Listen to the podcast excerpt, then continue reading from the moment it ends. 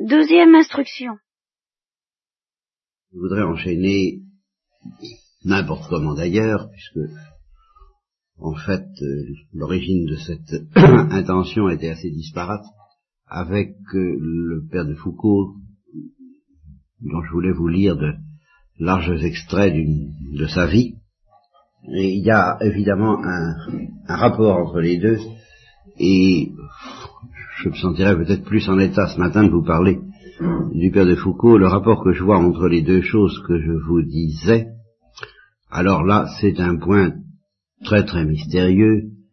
Je vous ai dit que si notre notre inconscient, notre, notre inconscient spirituel plus que notre conscience, ce que j'appelle la géologie, par opposition à la géographie, nous avons une géologie spirituelle, et c'est dans, au niveau de cette géologie spirituelle que le Saint-Esprit gémit en nous, avec des gémissements inénarrables. Et que, justement, il y a un décalage, alors qu'il n'est pas du tout le même que celui dont je parlais hier soir, un décalage entre cette géologie profonde, inconsciente en bonne partie, euh, selon laquelle le Saint-Esprit gémit en nous, et selon laquelle aussi euh, le démon peut-être fait, fait son nid grâce à des abris que lui offre notre psychisme et notre péché également inconscient. De sorte qu'à ce niveau géologique, il y a une bataille profonde et mystérieuse entre la Sainte Vierge et le démon en particulier, dont nous n'avons pas toujours très conscience, quelquefois ça affleure à la surface, à la géographie. Toujours est-il que ce que je voulais dire hier soir pourrait se résumer en disant que il y a un cri de détresse confiante, de supplication confiante, euh, enraciné dans la perception de l'infinité d'amour de Dieu et de notre incapacité à lui répondre, qui est en réalité au fond de nous-mêmes, au fond de vous tous, je, je l'espère, je l'espère bien tout au, tout au moins, il y est enraciné, et c'est ce qui correspond à la parole de Paul, le Saint-Esprit mis en nous, et notre fidélité serait euh, de faire ce que nous pouvons pour que cette, euh, ce gémissement géologique affleure au niveau géographique, et il le fait de temps en temps, c'est certain pour nous tous, euh, il ne le fait pas en permanence, et la sainteté pourrait se définir comme la permanence de cet affleurement au niveau géographique de notre géologie. De sorte que la fidélité consiste à euh, bah, se maintenir le plus longtemps possible dans cet état quand la géologie, la bonne géologie, a affleuré, et souvent elle n'affleure pas sans être précédée de la mauvaise. Je suis obligé de vous prévenir, ça fait partie de la règle du jeu. Il y a des combats qui font que euh, comme je l'ai dit il y a plusieurs années maintenant, il y a une sorte de procession. En, tête de la procession, il y a le démon. C'est par là que ça commence. C'est lui qui ouvre la procession. toutes les parties euh, démoniaques euh, de notre être se manifestent d'abord.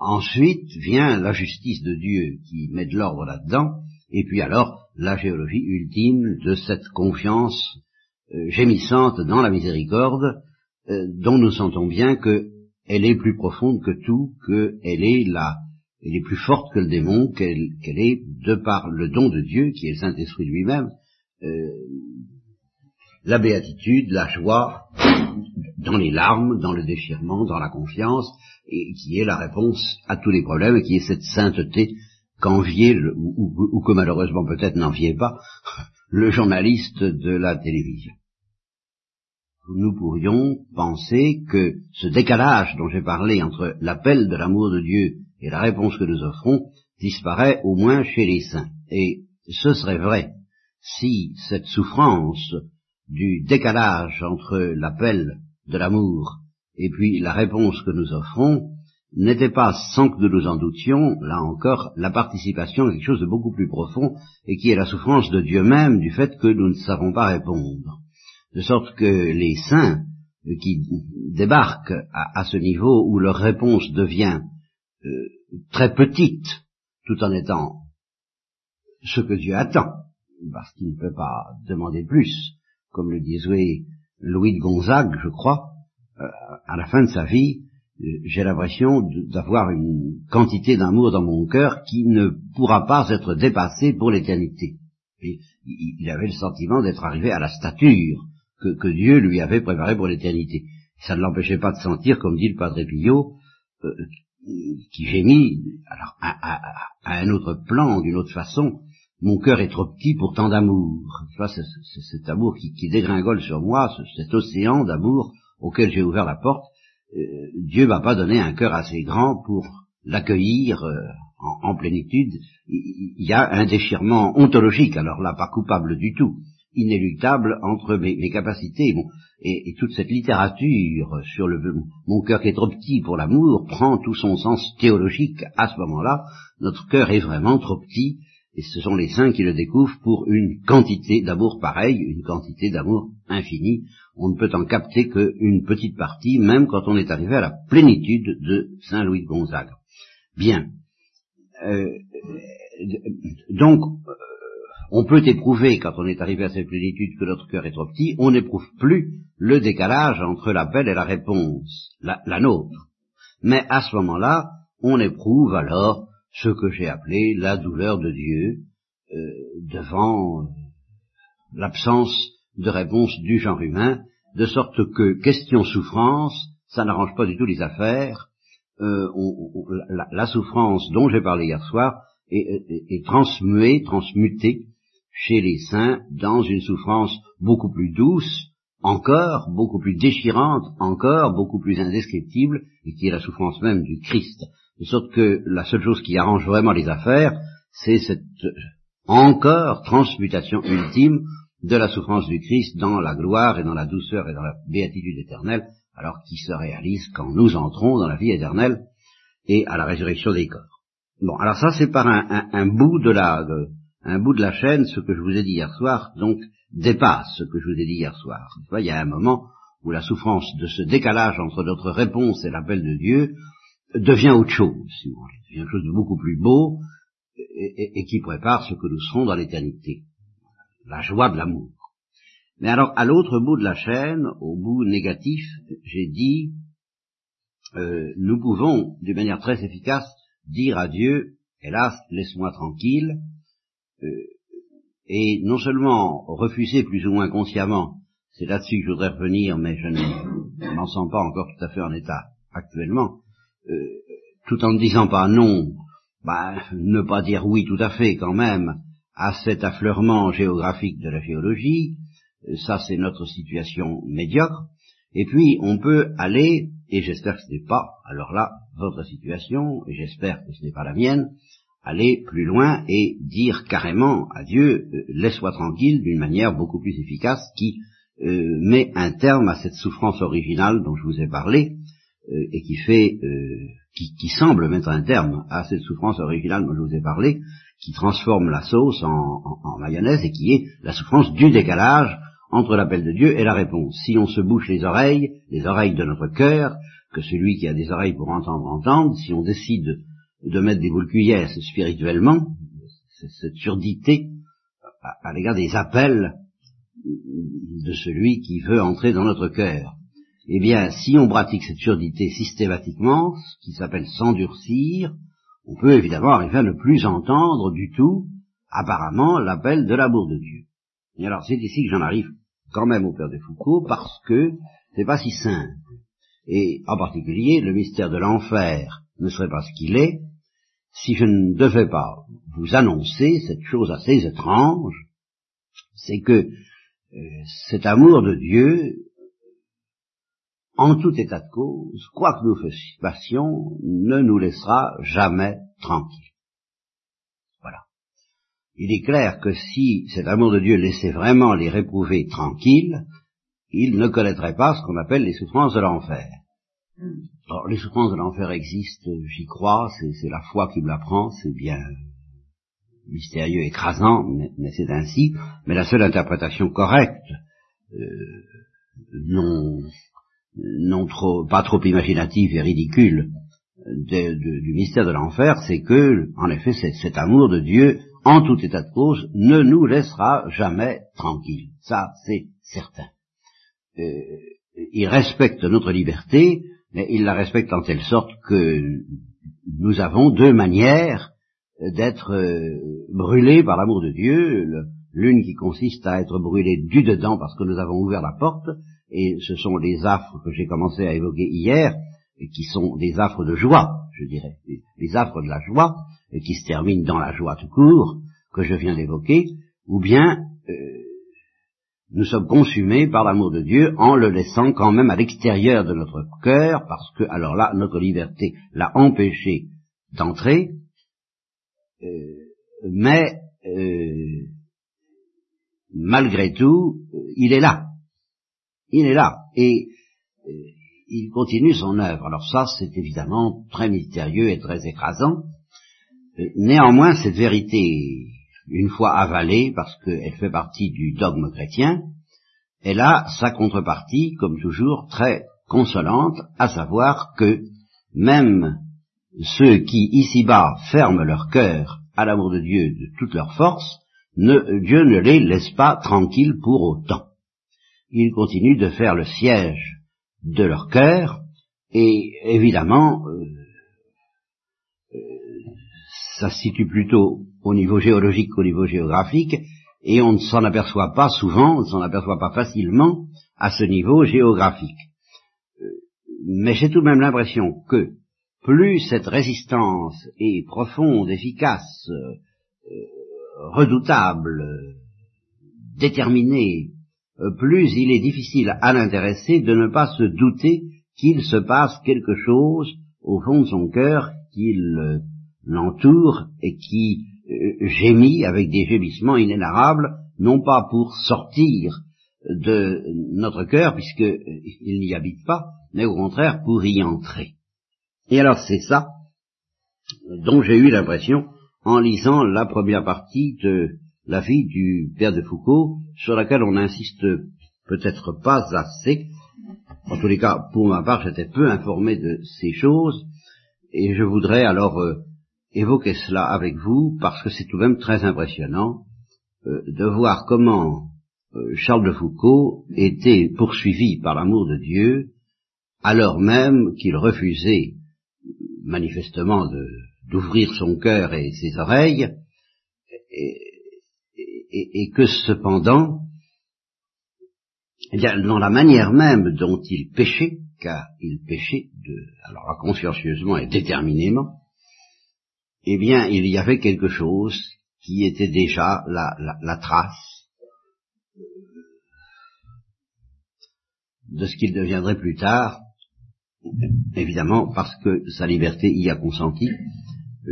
Je, ne, me, fais pas fort de, reconstituer l'itinéraire de cette conversion qui est très étrange, parce que elle a comporté une, tranche intermédiaire qui n'est pas la tranche intermédiaire courante. Je veux dire par là que l'amour humain joue souvent le rôle de relais entre euh, l'absence totale d'amour et puis l'accueil de l'amour de Dieu. On pêche, mais enfin on est, plus ou moins bouleversé par la rencontre de l'amour humain. Euh, une des choses assez saisissantes dans la vie de Charles de Foucault, euh, c'est qu'il n'a vraiment jamais connu d'amour humain au sens profond du mot. Je dirais même jamais d'amitié, encore que euh, c'était un merveilleux ami, si vous voulez, mais en, tant que le mystère de l'amitié peut être l'ébauche de, du grand amour à la Roméo et Juliette ou, à la Tristan et Iseut, et encore plus de l'amour de Dieu, j'ai l'impression que ça ne lui a jamais été donné.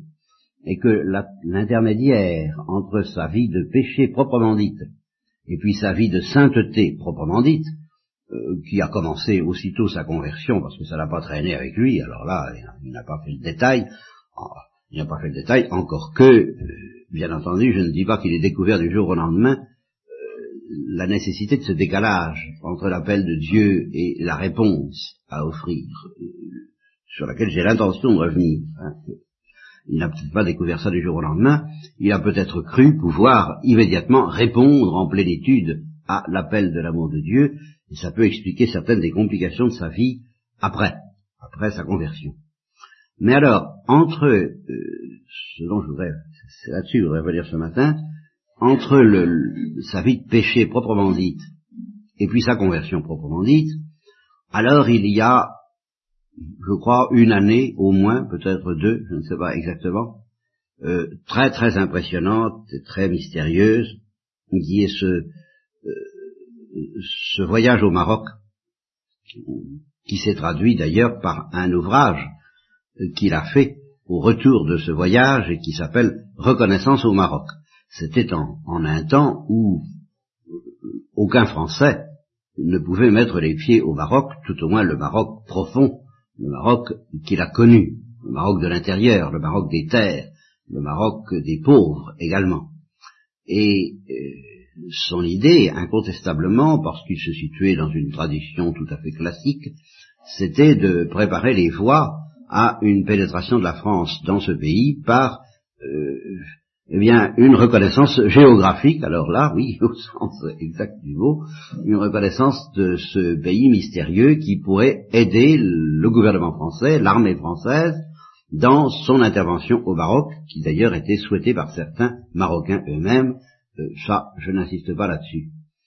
Et il a donc parcouru tout le pays, déguisé en juif, et un déguisement qui d'ailleurs n'a pratiquement trompé personne, euh, malgré son extraordinaire qualité.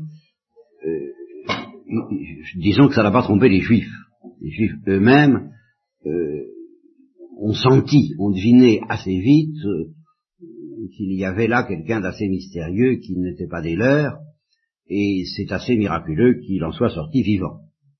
D'ailleurs, il a bien failli à tout à fait à la, à la dernière extrémité, au moment juste où il allait quitter le Maroc, il est resté tout de même 24 heures euh, prisonnier de, de deux personnages, je ne sais plus si c'était des juifs ou des musulmans, mais en tous les cas qui euh, étaient, on, discutait pendant 24 heures pour savoir s'il le mettrait à mort ou pas. À part ça, il s'en est tiré merveilleusement. Mais alors, qu'est-ce qui s'est passé dans son âme pendant ce temps-là?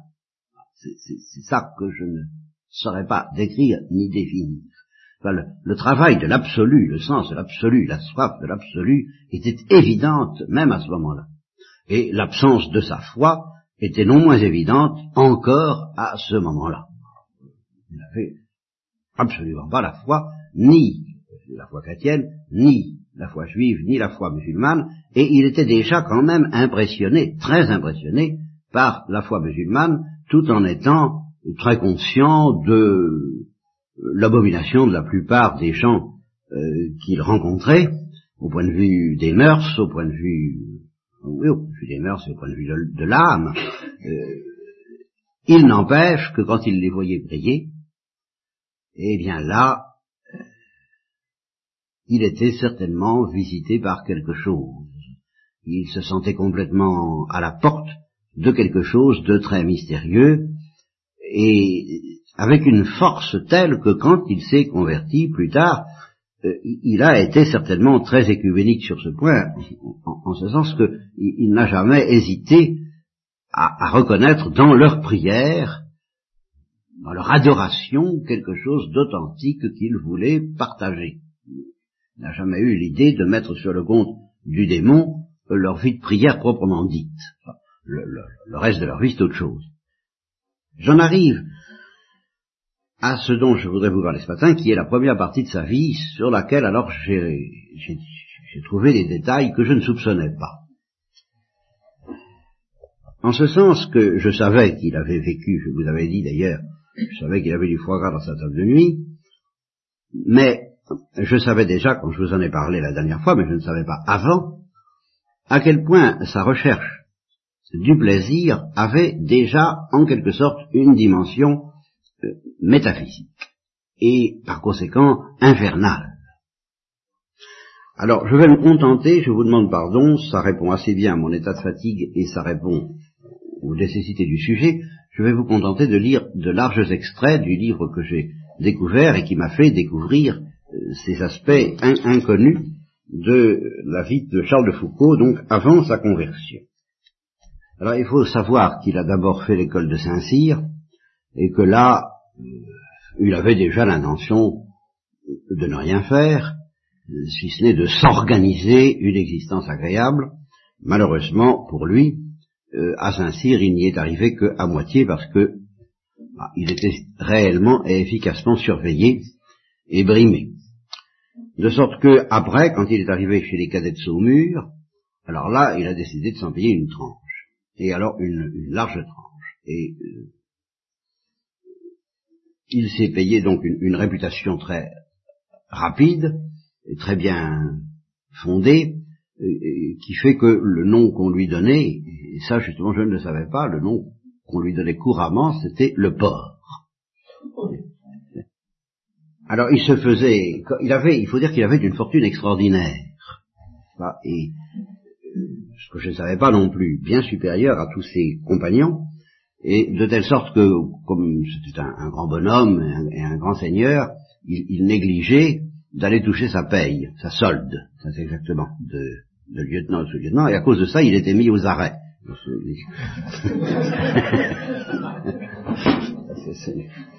L'histoire commence là, en quelque sorte, n'est-ce pas? Alors, malgré le libéralisme de l'école de Sauvure, il exagère quand même un peu, justement quand il a, quand il, il est mis en arrêt, il décide quand même de se livrer à quelques bacchanales soigneusement organisées d'ailleurs, comme nous allons voir, et euh, de sorte que ses camarades parlent de lui, et je vous, je vous lis le, dialogue, il y en a un qui dit, ben, Foucault est perdu. On l'a saisi dans un hameau, au fond des Mauges, déguisé en cheminot. Il mendiait son pain dans les fermes avec une besace. tout ça parce que justement il voulait échapper à je ne sais pas quoi. Et un officier du cadre vient de partir pour le ramener ici. Mais alors il n'est plus perdu. Au contraire, il est perdu pour toujours. Il venait déjà de faire quinze jours pour absence illégale, il demande une perme, on la lui refuse, alors il prend la poudre d'escampette, simplement mais on va lui faire sauter ses galons. Oh, à moins qu'on se borne à transmettre, ça fera la boule de neige. Le port se tapera 21 jours pour le général commandant, etc. Euh, il en aura pour un mois, et fichtre, ce n'est pas drôle, mais enfin, on n'en meurt pas. Si, riposte l'autre, on en meurt. On en meurt quand on est un garçon comme lui.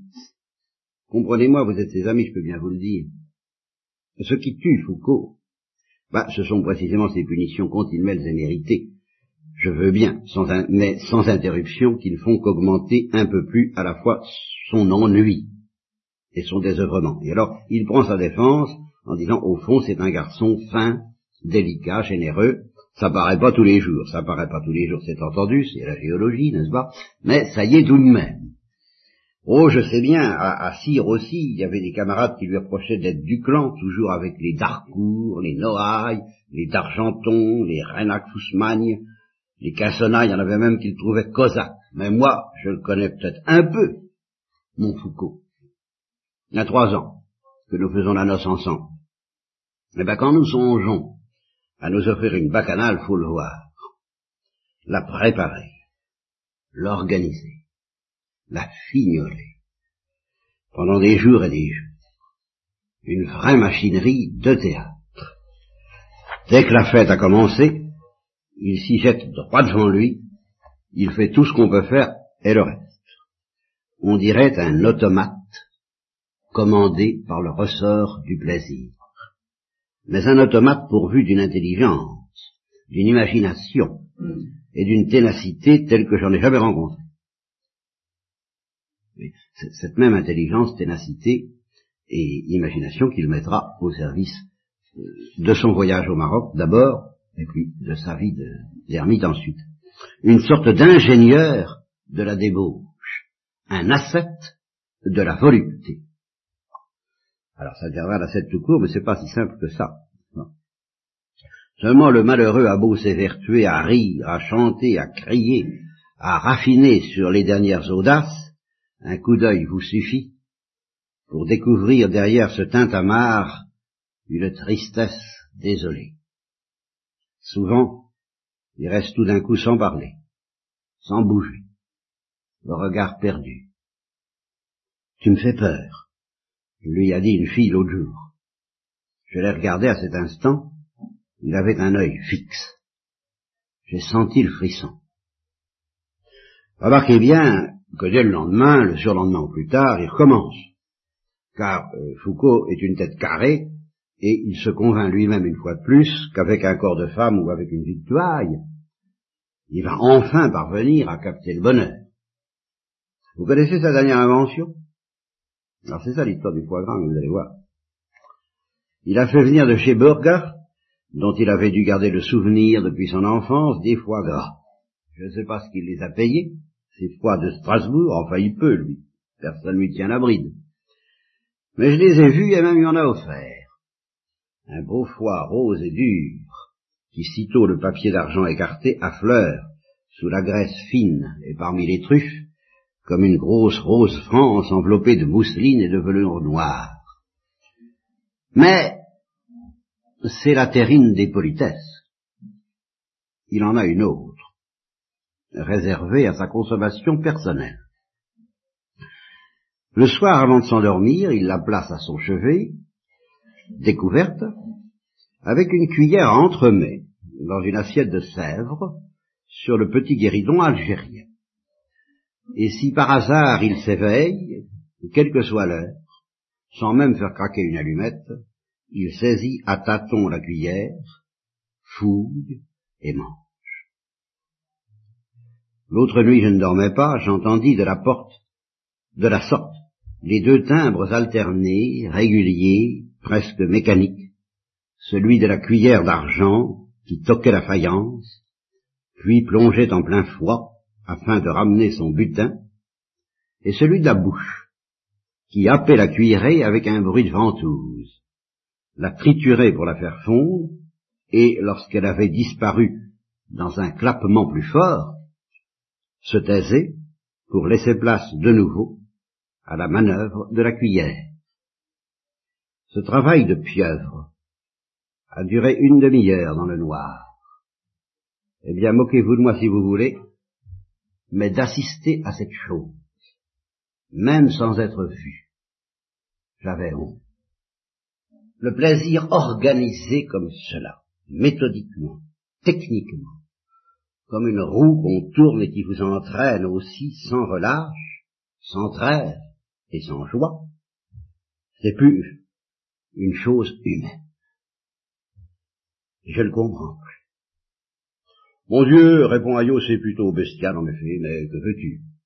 Admettons que tu aies raison, admettons que le porc ait peut-être l'étoffe de faire autre chose que sa drôle de noce à perpétuité, il reste que c'est un type trop chargé. Et qu'au point où il en est, personne ne peut s'en sortir. Alors crois-moi, mon vieux, laisse-le donc jouir en paix de sa galette.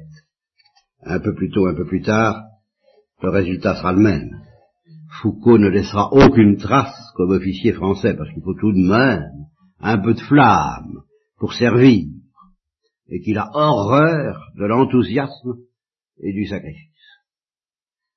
Mais dans les générations futures, l'école conservera encore le souvenir d'un type unique, qui sera le pas quelque chose que de se perpétuer comme le héros des cossards, le patron des punis.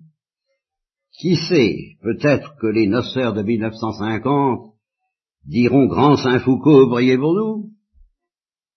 Allons, Maurice, ne fais pas cette tête-là, qu'est-ce que tu veux, tous les cavaliers peuvent pas mourir à Reichshofen. Peut-être, dit Maurice, mais il doit rester d'autres endroits. Et ça se termine par la note école spéciale militaire de cavalerie, conduite euh, au sujet de Foucault, conduite médiocre, principe militaire très bon, capacité capable, manière de servir médiocre, connaissance scientifique néant.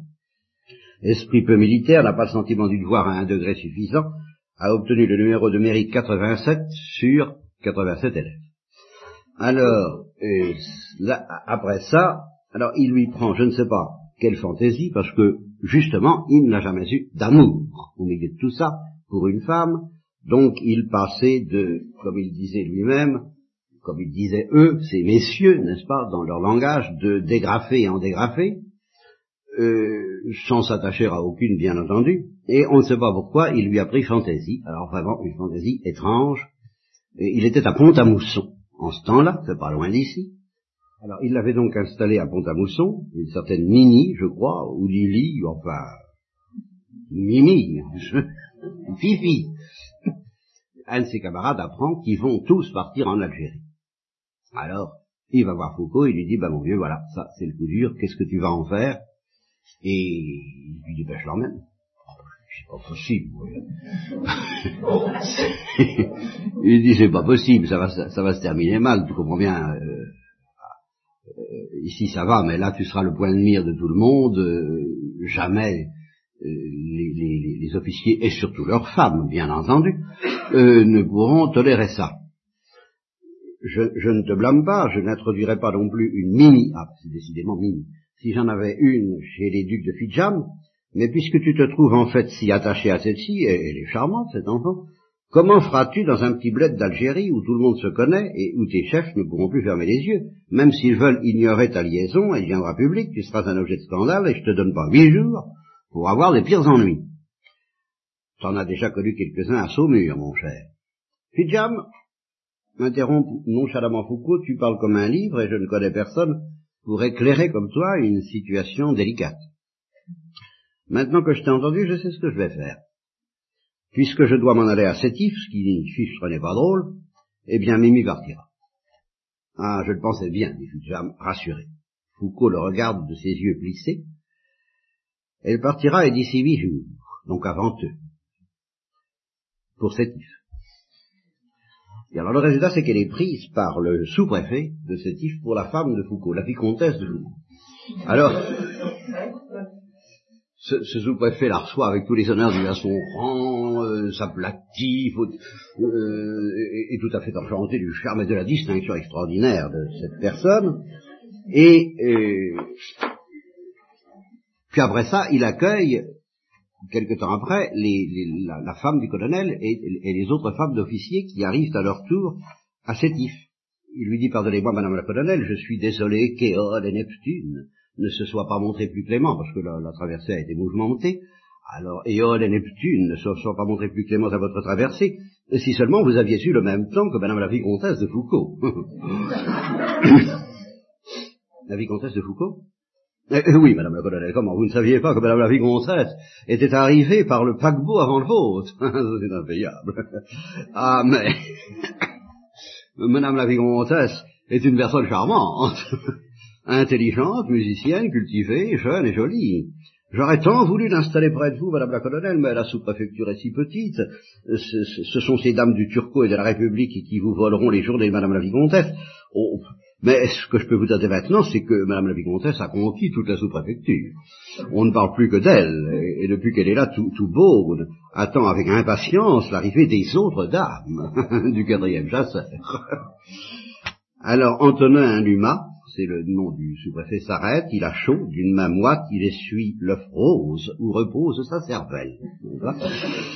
Mais son repos ne dure guère. Monsieur le sous-préfet, c'est la colonelle qui parle, et de quel ton? Droite comme à la parade, un flot de sang aux pommettes, elle foudroie l'imprudent d'un regard à cinq galons.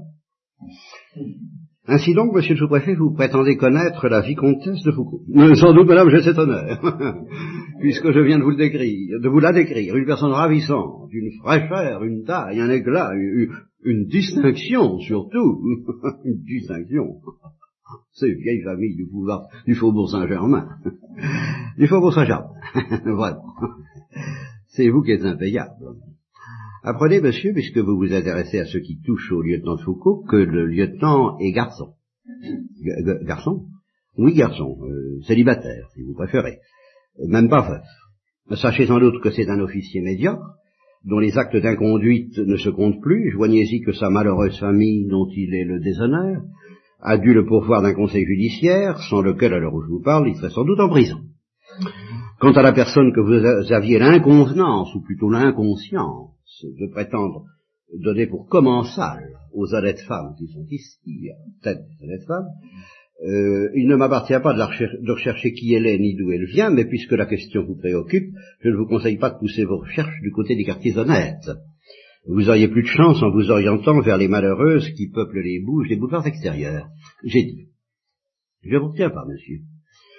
La colonel salue d'un coup de tête en couperet et s'élance sur la passerelle, escorté de ses huit collègues par ordre hiérarchique, mais Antonin Numa la regarde sans la voir, et alors ceci qui est courtelinesque, à mon avis, affalé contre la rambarde, les jambes molles, les reins glacés, il roule d'abîme en abîme à travers des royaumes infernaux dépourvus de sous-préfecture, jusqu'à la Bolge où les fonctionnaires inflammables sont tourmentés sans relâche jusqu'à la consommation des temps par des épouses géantes d'officiers supérieurs. Bon. Alors là-dessus, évidemment, euh, Foucault est prié par son chef euh, de faire partir euh, la dénommée Mimi. Et là encore, on ne sait pas pourquoi, il s'y refuse absolument. Gentiment, poliment, il lui dit même, mon colonel, je ne peux rien, elle est parfaitement libre, n'est-ce pas, elle n'est pas militaire, je n'ai pas d'influence sur elle, elle peut s'installer où elle veut, à Beau. Alors vous foutez pas de moi, vous, vous foutez pas de moi, n'est-ce pas? Mais bon, je, je, je, voudrais m'en foutre de vous, simplement, je, je ne peux rien faire, n'est-ce pas? Euh.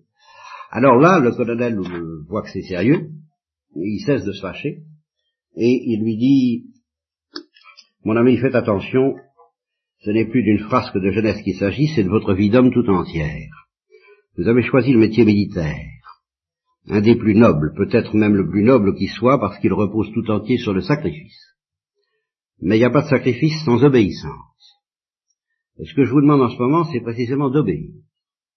Vous m'apportez des raisonnements, comme pourraient faire les avocats. Mais c'est par des actes qu'il faut me répondre. Si vous êtes un soldat, décidez vous-même ce que vous êtes. Lieutenant Foucault, c'est un ordre. Voulez-vous, oui ou non, renvoyer votre maîtresse en France? Et alors, réponse de Foucault, mon colonel, vous me voyez Désolé, mais je ne trouve rien à changer à ce que je viens d'avoir l'honneur de vous dire. C'est moi qui suis au regret pour vous, car vous me montrez clairement que votre place n'est pas dans l'armée. Vous ne serez pas étonné que j'adresse un rapport demandant votre mise en non-activité pour indiscipline et inconduite notoire. Et alors, comme il veut lui donner une dernière chance, il ajoute, le rapport ne partira que demain.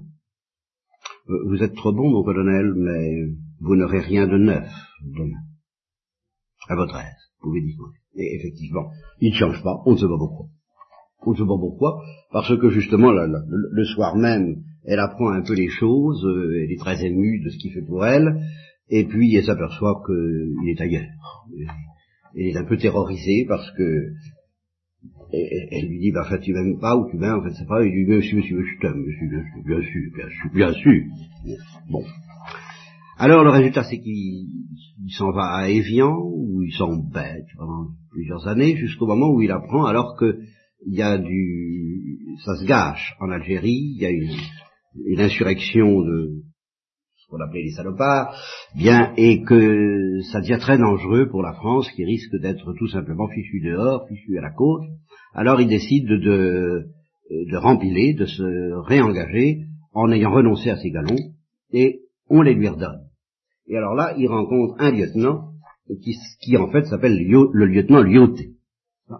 Et euh, ce lieutenant lui explique la situation, lui explique qu'il faudrait que l'armée ait un rôle social, ce qui emballe assez Foucault.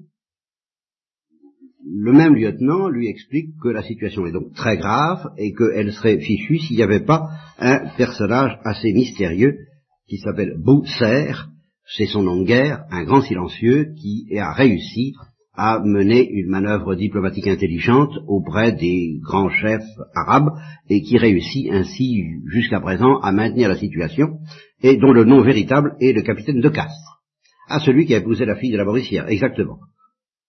Est-ce que je pourrais pas le voir un peu lui-même, votre Bousser? Je sais pas comment ça se fait, je suis allé chez lui, et puis je suis allé aux messes, euh, je ne le rencontre nulle part. Bah, ce que sans doute il est écrit, à ce moment-là, déjà en Algérie, n'est-ce Il est écrit que vous ne le rencontriez pas, observe le lieutenant d'un ton un peu goguenard, en mordillant sa moustache. Il hésite un instant, et puis, avec une brusquerie affectueuse, il passe son bras sous le bras du jeune homme.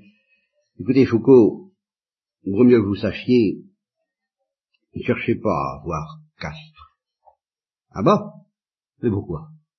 C'est pas la gale, tout de même. Mais non, bien sûr. Je peux même vous le dire, la façon dont vous êtes revenu dans l'armée, votre offre d'abandonner vos galons, ça lui a beaucoup plu. Pendant votre, pendant que nos vieux Mexico, qui d'ailleurs jubilaient intérieurement de votre retour, faisaient la petite bouche répondaient en public, joli geste, le jeune homme, mais faudra le voir un peu en face des arbitres, Castres a simplement déclaré, ce Foucault est un type bien. Et puis il est rentré dans son silence ordinaire, le silence de Boussère. Et personne ne s'est plus permis, de vous chicaner.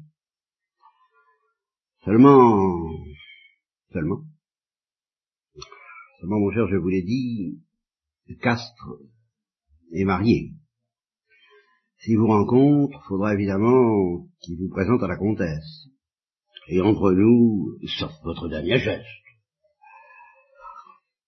Jusqu'à présent, vous avez été un peu, un peu, Foucault jette avec une violence soudaine, un peu cochon, n'est-ce pas Dites le mot. Oui, c'est bien ça. Foucault le vadrouilleur, Foucault le snob, Foucault le mauvais officier, Foucault le porc, comme il disait, à Saumur. Alors maintenant, on veut même plus présenter Foucault à une femme, comme si Foucault était une bête puante, un forçat, en rupture de banc, un vampire. Mais non, mais non, non, non, mais vous, laissez passer un peu de temps, je suis calme. Répond Foucault d'une voix blanche. Et je vais vous confier quelque chose. C'est Castres qui a raison. Qui pense de moi, ce que pensent tous nos camarades, même vous, mon cher. Mais si, mais si, mais si, même vous c'est la vérité. Je suis, en effet, toutes ces choses-là. Je suis tous ces hommes-là. Je suis toutes ces saletés-là. Et pas seulement en surface, en profondeur. La femme, la débauche, le plaisir me tiennent, me possèdent, d'une soif extraordinaire, divine ou diabolique, je sais pas mais toujours renaissante, et qui me brûle délicieusement jusqu'à la moelle des os. Oui, et rien ne me semble trop cher, ni trop malaisé, ni même trop vil, pour faire flamber en moi ce désir, qui ne s'éteint jamais, ce désir, qui ne cesse de peupler mes nuits et d'affoler mes jours. C'est de ça que je vis, mon cher, et de cela sans doute que je vivrai toujours. Mais il faut que je vous dise autre chose. C'est de ça aussi que je meurs. On vous l'a raconté, j'ai organisé des fêtes, j'ai combiné des parties, j'ai racolé des compagnes et bien d'autres choses encore avec de l'imagination et de l'argent. En amour, on peut tout. Mais, à chaque tentative nouvelle, les paradis se sont évanouis comme les images d'un songe quand le dormeur y porte la main. Je buvais, je mangeais, et mon plaisir me laissait sans joie. J'esquissais une caresse, elle était déjà séchée sous mes doigts. Mes compagnons me voyaient rire, m'entendaient plaisanter. Au même instant, dans le tintamarre des chansons, des cris et des mots crus, j'entendais s'élever au fond de moi-même. Voilà la géologie. J'entendais s'élever au fond de moi-même, comme dans une grande voûte souterraine, une grande clameur muette, qui était l'écho de mon cœur dévasté. Et ça fait sept ans que ça dure, mon ami. Sept ans que je déclenche à mon gré le plaisir, mais que pas une fois, vous entendez, pas une seule fois, en ces sept années, je ne suis parvenu à étreindre le bonheur. Aujourd'hui, je pose à nouveau le pied sur la terre d'Afrique. Qu'est-ce que je viens chercher? Ce n'est plus le plaisir. Non pas que je le fuis, certes, je ne suis pas, je ne serai jamais un ascète. Mais une activité, un mouvement, une audace, des risques, qui limitent au moins la tyrannie. Le plaisir fait peser sur moi. La volupté m'a conduit à une impasse, je le sais. Je tente donc une autre route, la route du danger. Peut-être enfin dans celle-là me sentirais-je vivre, même si je dois y laisser ma peau, car voyez-vous, au point où j'en suis, vaut mieux périr d'une balle, ou d'un coup de poignard, ou même de la soif, ou même de la dent d'un chacal, que de crever au jour le jour de, la, de solitude et d'ennui. Et tout ça, bien entendu, etc., Castres n'est pas obligé de savoir, et il se salue, la paix soit sur toi, lieutenant Charles de Foucault, avec les salamalecs arabes, et c'est là qu'on apprend, la paix soit sur toi aussi, lieutenant Hubert Lyoté.